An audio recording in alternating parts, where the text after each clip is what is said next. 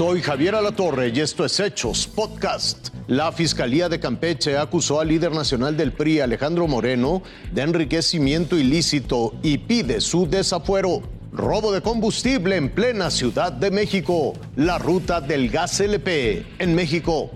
La Fiscalía de Campeche puso bajo la lupa al líder nacional del PRI. Presentó ante la Cámara de Diputados una solicitud de declaración de procedencia para quitarle el fuero a Alejandro Moreno como diputado federal. Quieren que responda ante la justicia por presunto enriquecimiento ilícito en su gestión como gobernador de Campeche. Aseguran que no es venganza personal ni política. ¿En qué consiste este tipo penal? En la desproporción entre los ingresos que devenga el, el servidor público en tanto tal, en sus distintos cargos y las propiedades de las que se ostenta como dueño las propiedades que se encuentran a su nombre. Aunque no se reveló la diferencia entre el monto de los ingresos y los bienes declarados por el priista, se informó que en la investigación figura una casa en el fraccionamiento Lomas del Castillo en Campeche, valuada en más de 130 millones de pesos, obras de arte con valor aproximado de 50 millones y autos, ninguno de colección. La fiscalía detectó incluso prestanombres. Algunos de los lotes de esta propiedad que estamos comentando están a nombre del hermano del presunto imputado, a nombre de su mamá, a nombre de algunos de sus amigos. Para el fiscal de Campeche hay elementos suficientes para procesar penalmente al líder nacional del PRI por enriquecimiento ilícito, delito que se castiga hasta con 25 años de cárcel en el Estado. Por supuesto que son sólidas, son pruebas periciales, pruebas documentales, registro público de la propiedad.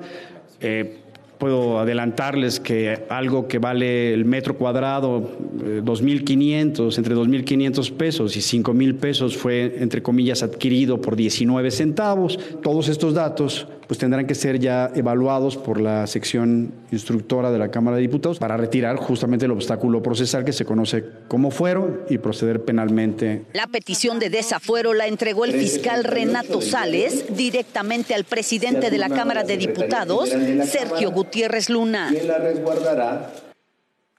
Javier, comentarte que el priista Alejandro Moreno reaccionó y calificó esta petición de quitarle el fuero como una venganza política, pero que no le asusta y advirtió que el PRI no dará los votos para aprobar las reformas que el gobierno federal busca. Y decirte, por otro lado, que la solicitud de la Fiscalía de Campeche tendrá que esperar a que se instale la sección instructora de la Cámara de Diputados, que es el órgano encargado de analizar y determinar si procede o no desaforar a un servidor público. Javier.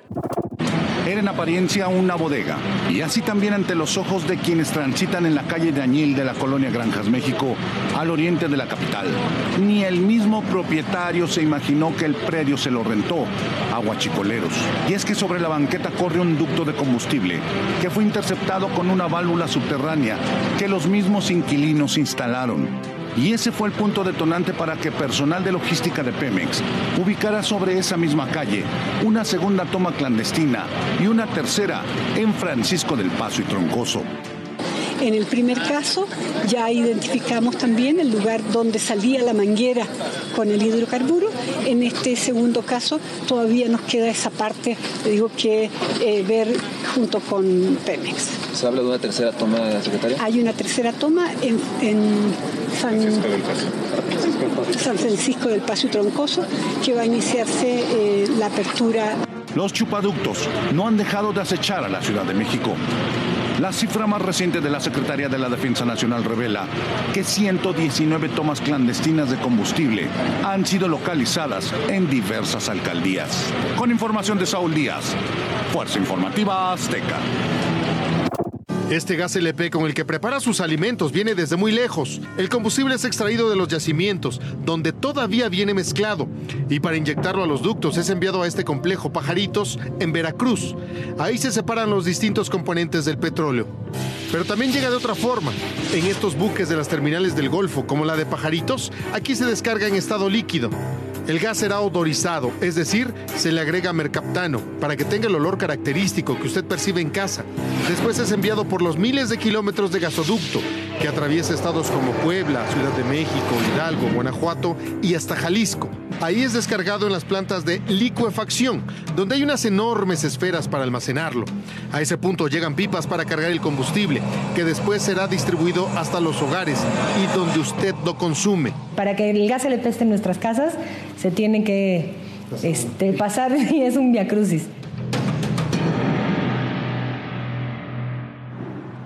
Pero hay algo más. En el camino a su destino, este gas LP es robado por los guachicoleros y comercializado en un mercado ilegal.